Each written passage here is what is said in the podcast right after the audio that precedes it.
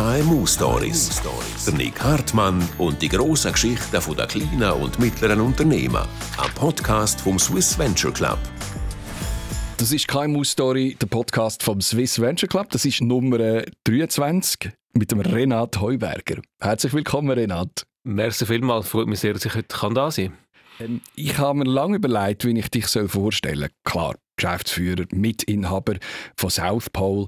Äh, logisch, das sind so Facts. Und dann möchte ich ja dann immer besonders originell sein, das, das haben die Menschen am Mikrofon so an sich. Und dann habe ich gesagt, hey, das ist der Mann, der mit dem Klimaschutz Geld verdient. Ich freue mich, dass du mich so vorstellst und genau das ist, was uns umtreibt. Klimaschutz, eines der Welt wichtigsten Themen.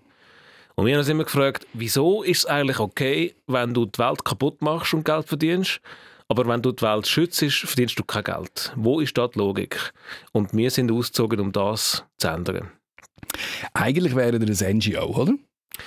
Wir sind einmal ein NGO gewesen, beziehungsweise wir sind im Herz immer noch eine. Und das liegt daran, dass im Studium schon haben wir das erste Venture gegründet und das ist die heutige Stiftung My Climate.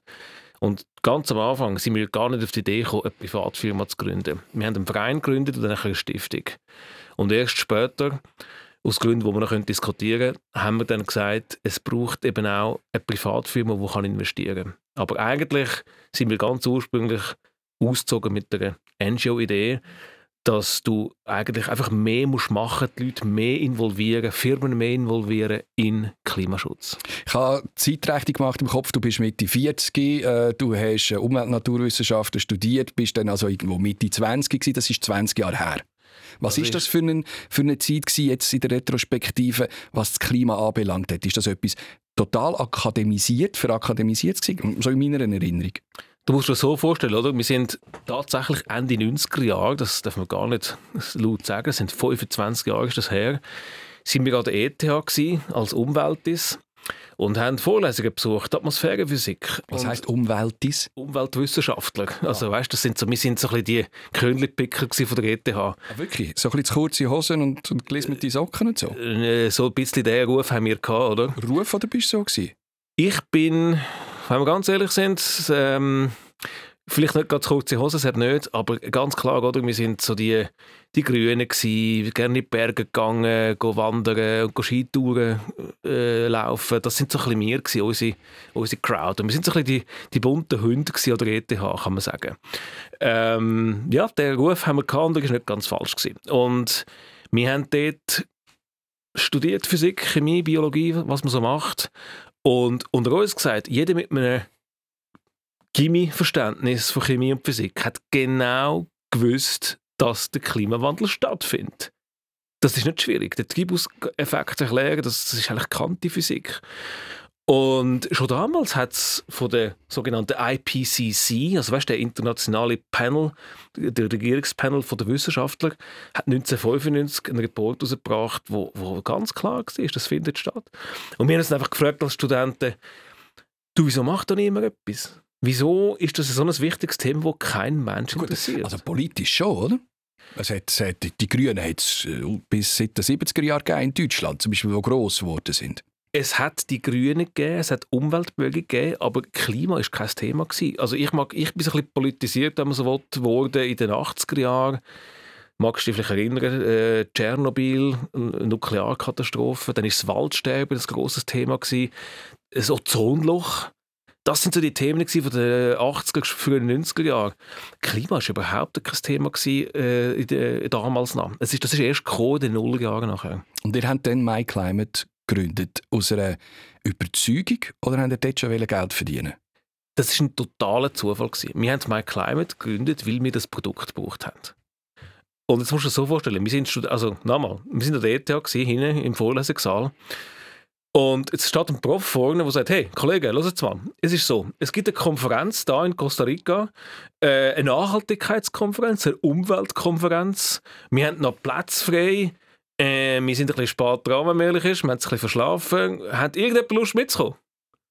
Und haben wir so angeschaut hin äh, und dann dachte ich, was, was, was verzapft ihr da vorne? Logisch, wenn wir mitkommen, wieso nicht? Kommen wir mal führen.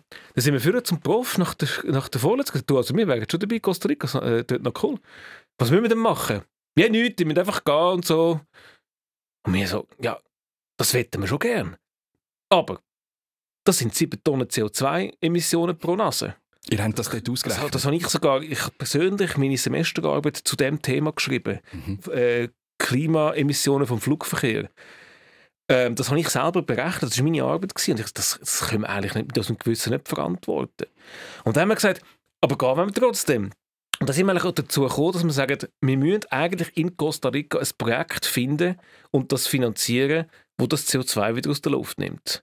Und das haben wir gemacht und ich habe mit, meiner, mit meinen Daten von meiner Semesterarbeit den ersten Flugrechner programmiert, Excel-basiert, wo du sagen, okay, ich fliege von Zürich auf, äh, auf, auf San Jose, so und so viele Tonnen, mal 25 Stutz pro Tonne gibt, gibt so und so viel Geld.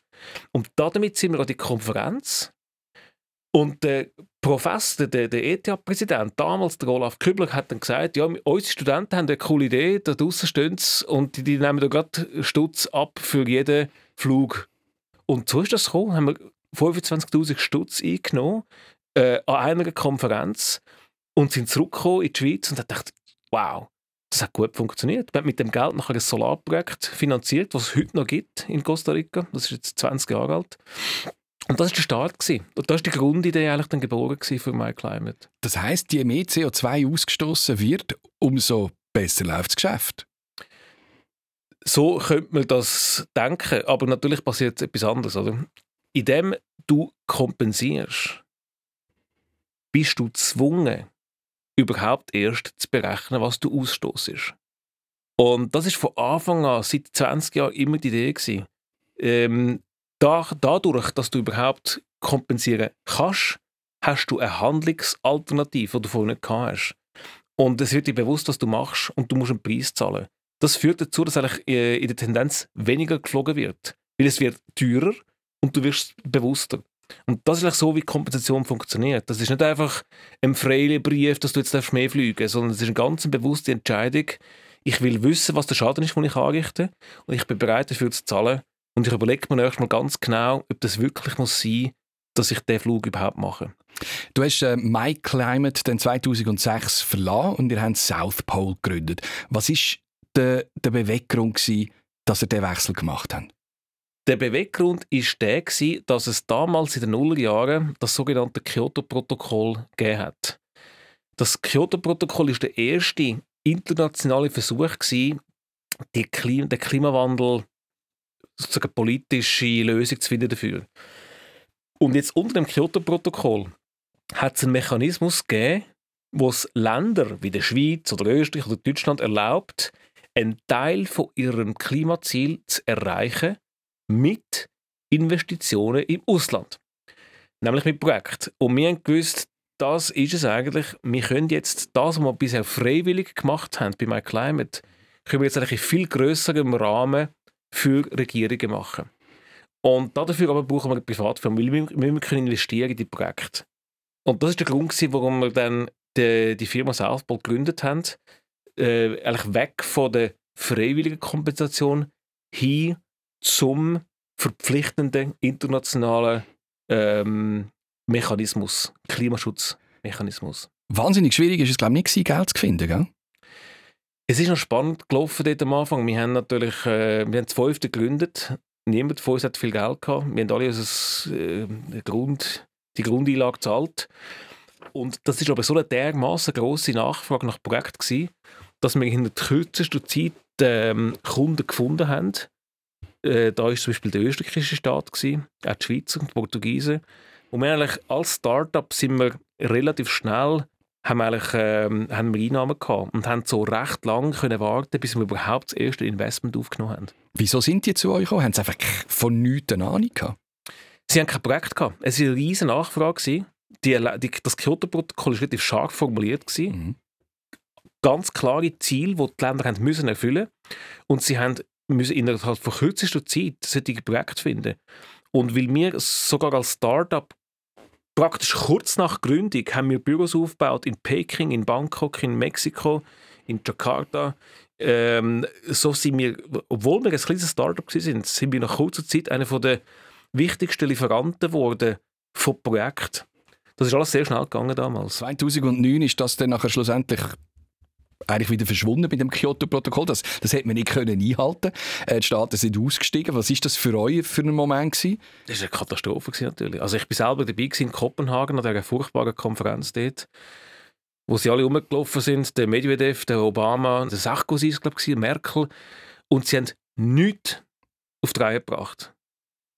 Und das ist wirklich, das ist verrückt eigentlich. Und der, der, der Treiber natürlich im Nachhinein ist die globale Finanzkrise gewesen die riesige Schuldenkrise, Lehman Brothers, Griechenland, die Staaten haben einfach in genau dem Moment, wo es darum ging, das Kyoto-Protokoll zu verlängern, sind die Staaten völlig abgelenkt mit der Finanzkrise. Und das war der Hauptgrund, gewesen, warum das einfach nicht verlängert worden ist, zu, zum Schock von allen. Und, und, und die ganze Nachfrage ist eigentlich praktisch über Nacht weggebrochen. Und ist für ein, Startup schon schockierend, wenn dein Hauptmarkt einfach mal so verpufft, mehr oder weniger über Nacht. Es ist nachher still geworden. Es ist extrem still geworden. Wir, sind, äh, wir haben nachher äh, wir haben natürlich zusammen, Köpfe zusammengesteckt, was machen wir jetzt?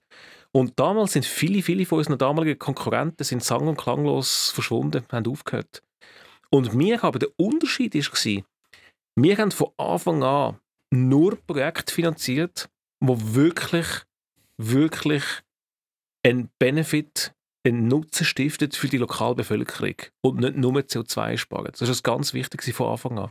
Das heißt, wir sind da gestanden mit ein paar hundert Projekten auf der ganzen Welt, wo wirklich ganze Wertschöpfung äh, dran gehangen sind, in Indien, in, in Thailand. In Kannst du mir mal so ein, so ein Projekt vorstellen, wie das damals, wie das damals also zum Beispiel da ist das Land Österreich kommt zu euch, oder ist damals zu euch gekommen? Genau. Österreich kommt zu uns und sagt, hört, Kollegen, wir geben euch ein bisschen Geld, äh, voraus, damit ihr für uns ein Projekt findet. Wir zahlen euch, der Preis war damals gewesen, ähm, etwa 12 Euro pro Tonne CO2, die ihr uns könnt abliefern könnt. Und dann sind wir ausgezogen und haben die Projekte gesucht. Und haben natürlich können mit diesen Projektbesitzern Verträge eingehen, weil wir hinten dran den österreichischen Staat hatten, der uns eine Abnahmegarantie ausgesprochen hat. Und Österreich hat das, Triple A Balance Sheet natürlich. Und äh, das war ein sehr starkes Argument für Projekte, die Investitionen zu tätigen weil wir haben können die, die Verträge vorzeigen. Natürlich, man hätte müssen wegen dem Kyoto-Protokoll, das ja. ist weggefallen. Wie haben wir denn die zehn Jahre überlebt, bevor Friday for Future gekommen ist und sich Greta Thunberg äh, geäußert hat? Genau, und was wir dann gemacht haben, ist, wir sind eigentlich, wenn man so will, back to the roots. Wir haben gesagt, gut, dann müssen wir nochmal zurück, wo wir hergekommen sind. Wir gehen wieder zurück im freiwilligen Markt. Und haben eigentlich angefangen, Firmen anzuschreiben. Und gesagt, hey, ja, äh, die Staaten machen es nicht mehr. Es ist keine Verpflichtung mehr, aber wir haben Projekte, hunderte von Projekten auf der ganzen Welt, die weitergeführt werden weil ganz viele Leute daran hängen. Und äh, wir haben dann angefangen mit Grossfirmen, äh, Banken, Versicherungen, Logistiker, den Kontakt aufzunehmen und die zu, zu überreden, auf freiwilliger Basis unsere Projekte weiterzuführen. Und das haben wir dann gemacht, das hat auch funktioniert. Und wir haben dann aber mit der Zeit gemerkt, dass viele von diesen Firmen von uns eigentlich mehr wettet als nur ein Zertifikat. Sie möchten eigentlich wirklich ganze Klimastrategien haben, zum Reduzieren. Und über die Zeit haben wir angefangen, ein unterdessen äh, eigentlich gleich grosses Geschäft aufzubauen im Bereich Reduktion von Emissionen. Wir sind zum Beispiel der weltgrößte Anbieter von sogenannten Science-Based Targets. Mit hunderte von Firmen die wir dabei beraten, die Ziele zu setzen und die, wir haben auch die Software dazu, zum Messen, wie, inwiefern du auf, uh, das Ziel erreichst. Und wir haben über die Zeit immer mehr zusätzliche Services äh, eingebaut. Zum Beispiel haben wir vor einem Jahr eine Kommunikationsfirma übernommen und bieten jetzt auch Umweltkommunikation an. Also das heißt eigentlich, unser Angebot an die Firmen hat sich über die Zeit immer mehr ausgebaut. Und das ist der Grund, warum wir das überlebt haben. Wir sind gar nicht mehr so sehr angewiesen auf Zertifikate. Wir haben eigentlich nebendran ein Geschäft aufgebaut mit Firmen, ein softwarebasiertes, knowledge-basiertes Geschäft. Und ja, das ist der Grund, warum wir eigentlich als eine der ganz wenigen Firmen sowohl früher beim Kyoto-Protokoll dabei sind, als auch heute immer noch dabei sind. Vor zwei Jahren äh, hat South Pole etwa 500 Mitarbeitende gehabt. Der letzte Stand, den ich habe, ist, glaube 1000. Genau, wir sind 1100 ungefähr heute, ja. Wie, wie, wie schafft eine Firma das? Das, das Wachstum? es ist dann so gelaufen, oder? Du hast es vorher angesprochen, Greta Thunberg auf, auf der Straße, Fridays for the Future, und irgendwie ist plötzlich der 20er runtergefallen. Irgendwie so 2019 haben plötzlich die Menschen verstanden, der Klimawandel findet tatsächlich statt und wir müssen tatsächlich etwas machen und zwar schnell. Und das haben wir dann zum Anlass genommen, zum nach zehn Jahren Pause wieder auf den Markt gehen, um Investorenkapital aufzunehmen und die Firma auf einen Wachstumspfad stellen. Das war eine ganz bewusste Entscheidung. Wir haben gewusst, jetzt ist unsere Gelegenheit gekommen, wir haben genug lang haben wir äh, gewartet, jetzt oder nie, wir müssen Teil sein von der globalen Bewegung und das machen wir, indem wir jetzt die Firma wachsen. Und so ist das gelaufen, so haben wir Geld aufgenommen und, ähm, und unsere Präsenz vergrößert, wir haben neue Büros aufgebaut, viele neue Projekte investiert und die ganze, äh, das ganze Southpool auf eine größere Plattform gestellt. Ihr habt viele grosse Kunden. Nestle ist einer, äh, Gucci habe ich irgendwo mal gelesen, ist einer von euren Kunden. Wie funktioniert, was, was könnt ihr diesen KMUs in der Schweiz heute anbieten? Jetzt haben wir sehr global geredet. Was kannst du in der Schweiz machen? Eigentlich genau das Gleiche. Und das ist genau das Angebot, das wir KMUs haben. Du kannst eigentlich eine Klimastrategie haben, genau wie Nestle. Wie geht das bei Nestle? Oder? Das ist eine riesige Firma. Dort ist es hochkompliziert. Wir, wir gehen praktisch Brand für Brand durch. Nestle hat ja so ein Science-Based Target gesetzt und wir finden heraus, wie kann man CO2 einsparen, was kann man machen, besonders in der Wertschöpfungskette von Nestle. Ähm, wo kommt das Palmöl her, wo kommt der Zucker her, wo kommt, kommt die Rohstoffe her, was kann man in der Schweiz machen, was kann man bei der Produktionsstätte machen, was kann man dort machen, wo die Rohmaterialien herkommen. Wie erklären ihr das einer Firma, einer KMU, dass das auf die Prioritätenliste muss?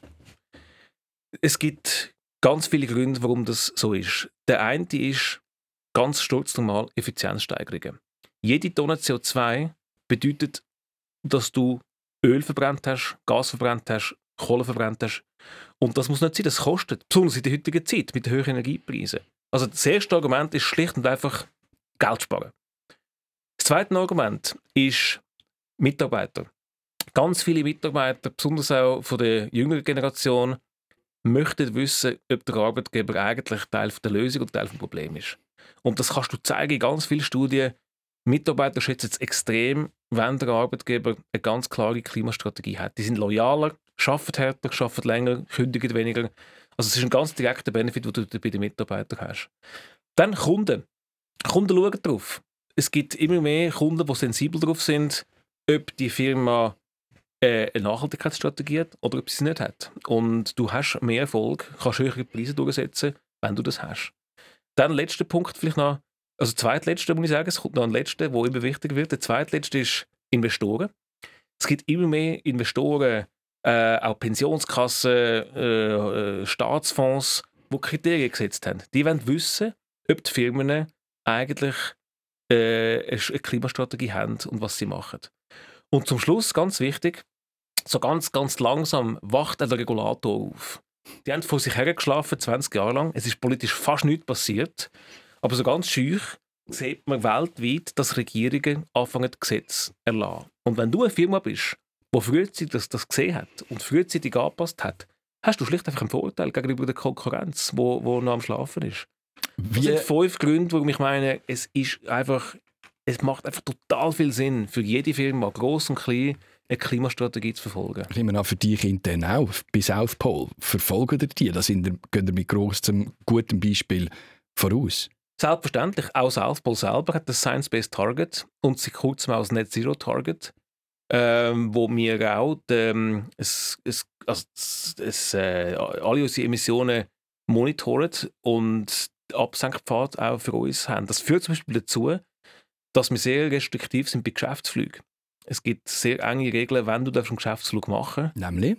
Äh, du darfst, wir haben wir am Anfang des Jahres eigentlich ganz klar stellen, welche Meetings überhaupt dürfen stattfinden. Also zum Beispiel, es dürfen keine reguläre, also regelmäßig interne Meetings physikalisch stattfinden. Das sind alles Calls, Corona hier oder her. Du darfst nur eine begrenzte Anzahl von Team-Meetings machen. Und auch Kundenmeetings sind heutzutage fast alle online. Also das hat relativ hohe Ansprüche, wenn du überhaupt eine Geschäftsreise machen darfst. Selbstverständlich wird, wenn du reist, auch weite Strecken, wird Economy geflogen und nicht Business, wo viel klimaschädlicher ist. Ähm, das sind so Maßnahmen, die wir ähm, treffen. Wie, handli ja, wie handelst du das mit der Familie? Gehen wir mal in die Ferien oder ist Costa Rica damals der letzte Transatlantikflug für dich? Mir, also ich habe ein Problem und das ist das, meine Frau ist von Indonesien. Das ist noch das ist der Nachteil, wenn man ein Büro aufbaut in Indonesien. Hast du jetzt gesagt, ich habe einen Nachteil, meine Frau... Nein, eben, genau. Also der Nachteil aus Klimasicht ist, dass wir Familie in Indonesien haben und darum äh, natürlich ab und zu schon dort, äh, dort sind. Aber ansonsten ist es tatsächlich so, wir machen die Ferien eigentlich fast nur mit dem Zug. Wir gehen äh, auf Frankreich, auf Italien mit den Kindern und, und, und fahren den Zug. Wir haben auch nach wie vor kein Auto. Wir haben jetzt vor kurzem ein, eins gemietet, Elektroauto über eine Plattform. Aber ähm, benutzen dann auch für Ferien. Wir haben das Haus zum Beispiel in Prättigau, drei Minuten vom Bahnhof entfernt, wo du kannst ab Zürich ab Mitternacht kommst du noch auf ins Ferienhaus mit dem ÖV. Also ich glaube, gerade in der Schweiz, gerade in Zürich, ist es wirklich unterdessen nicht mehr nötig, äh, ein Auto zu haben. Du kannst alles mit dem ÖV machen. Für was brauchst du denn das viele Geld, das du verdient hast mit South Pole? Du kannst es ja gar nicht ausgeben. Das ist ein Missverständnis. Wir haben gar nicht so viel Geld verdient. Die Firma ist zwar viel wert, aber wir haben das Geld alles ins Wachstum investiert von der Firma. Also die Aktien sind viel wert, aber das ist nicht Geld, das mir auf dem Konto liegt. Das ist alles in der Firma. Bist du noch Mitglied bei einer Umweltschutzorganisation? Selbstverständlich. Ich bin seit Jahrzehnten sowohl beim WWF als auch bei Greenpeace Mitglied und habe auch sehr viel Kontakt zu natürlich fast allen Umweltorganisationen in der Schweiz und auf der Welt, weil das sind letztlich auch unsere Partner. Die sind nicht immer ganz einverstanden mit dem, was wir machen, das ist ganz klar. Wo sind sie nicht einverstanden? Ähm, etwas, was heftig diskutiert wird, selbstverständlich, ist die Frage, was ist denn die Rolle von der Klimakompensation? Oder? Das, das wird debattiert. Und es ist, es ist völlig klar, Kompensation darf natürlich nur zusätzlich zu Reduktion stattfinden und nicht anstatt Reduktion. Genau, man darf sich und nicht äh, reinkaufen nein, mit nicht, Geld. Das ist nicht die Idee und das funktioniert ehrlich gesagt auch gar nicht. Das ist ein bisschen, es, es klappt nicht. Stell dir mal vor, du fährst einen dicken SUV, das interessiert überhaupt nicht, und dann gehst du kompensieren. Das macht doch keiner. Wieso willst du das machen? Ähm, und, und dadurch entsteht der Dialog, oder? Wie kann man die Firmen dazu bringen, auch die Ambitionen zu erhöhen und so weiter. Und eine andere Frage, vielleicht auch noch ganz interessant ist die Frage, mit welchen Firmen darfst du arbeiten? Mhm. Es gibt Leute, die sagen, du darfst nicht mit Ölfirmen arbeiten, du mhm. darfst nicht mit, mit äh, sagen wir, den bösen Firmen arbeiten. Ich persönlich und bis Aufbau haben wir eine leicht andere Meinung. Ich finde, wenn du wirklich Veränderungen zielen musst du genau dort hergehen, wo es weh tut. Du musst genau mit diesen Firmen insbesondere arbeiten, die hohe Emissionen haben. Und musst mit denen Strategie entwickeln, wie das kann sich ändern Und das ist ein Dialog, den du auch hast mit den mit der Umweltverbänden. Die einen finden, das geht gar nicht. Und äh, ich bin aber da, da stehe ich auch voll dazu, bei der Meinung, wenn, was ich nicht mache, niemals, ist irgendwelche Form von Greenwashing, das geht gar nicht. Aber auch eine Firma, die heute noch viele Emissionen hat, wo ich vom CEO höre und vom Board, die haben eine ganz klare Ambition, das zu verändern. Ja, selbstverständlich können wir mit denen arbeiten und herausfinden, wie man das könnte erreichen könnte. Wärst 25 Jahre jünger, würdest du dich Boden kleben? Würdest Spaghetti-Sauce in Museen und Bilder rühren, um auf den Klimawandel aufmerksam zu machen? Wärst du dort dabei jetzt? Hast du dir mal die Frage gestellt? Das ist jetzt eine ganz fiese Frage. Weil hm. die Antwort ist, und warum, also nein, das ist natürlich eine super Frage. Ich bin jetzt ganz ehrlich, die Antwort ist, nein, ich will es nicht machen. Und ich weiß, dass äh, der, und in unserer Szene musst du immer aufpassen, was du sagst. Weil letztlich wir brauchen alle, wir brauchen alle Schattierungen, wir brauchen alle, die irgendwie sich für das Thema interessieren, müssen jetzt mitmachen. Ich ganz persönlich bin der Meinung, dass es nichts bringt, wenn du das Klimathema mit negativen Emotionen besetzt. Weil was passiert ist, du tust ganz viele Leute, die eigentlich so in der Mitte stehen, tust du abweisen. Ich glaube, ganz persönlich, wir können das Klimaproblem dann lösen, wenn die Leute positive Emotionen verspüren bei dem Thema. Und ich tue da gerne Joe Biden zitieren, wo kurz nach seiner Inauguration gesagt hat: When I think climate, I think jobs. Cool, oder? Der gefällt mir. Wenn ich den KMUs zeigen kann, dass Klimaschutz sich lohnt, dass es etwas bringt, dass du kannst Mitarbeiter begeistern, dass du kannst Kunden begeistern, Investoren begeistern, Kosten sparen, dann plötzlich sind die interessiert und machen das und inspirieren andere, die es noch nicht machen. Und das kannst du von, von politisch ganz links bis ganz rechts. Es sind alle eingeladen, jetzt mitzumachen beim Klimaschutz. Und das sind die Emotionen, die ich glaube, brauchen wir. Es muss eine Bewegung entstehen, eine positive Bewegung. Und wenn du dich jetzt einfach am Boden klebst und, und, und Tomatensauce äh, umspritzt, ich glaube nicht, dass das, dass das irgendjemand, der noch nicht überzeugt ist, jetzt zum Überzeugungstäter macht. Für dich ist immer noch 5 vor 12 mit dem Klima und nicht 5 ab? Es ist ganz klar 5 vor 12 und zwar ähm, also ganz wichtig ist, wenn wir glauben, das ist 5 ab 12, es ist vorbei, dann kommen wir in einen ganz schlimmen psychologischen Status rein, nämlich wir gehen auf. Wir sagen, das ist eh verloren. Wir können eh nicht mehr machen. Und dann machst du gar nichts mehr.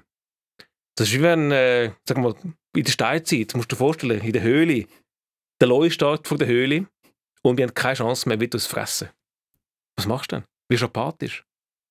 Oder? Und das sind ganz alte psychologische Zusammenhänge. Wenn du aber weißt, Moment, der, Höhe, der Leu ist zwar dort, aber wenn ich einen Fluchtweg würde könnte ich ihn vielleicht umgehen. Oder ich könnte mir Fallen stellen. Oder ich könnte ihn irgendwie ablenken. Oder ich könnte mir einen Köder herlegen.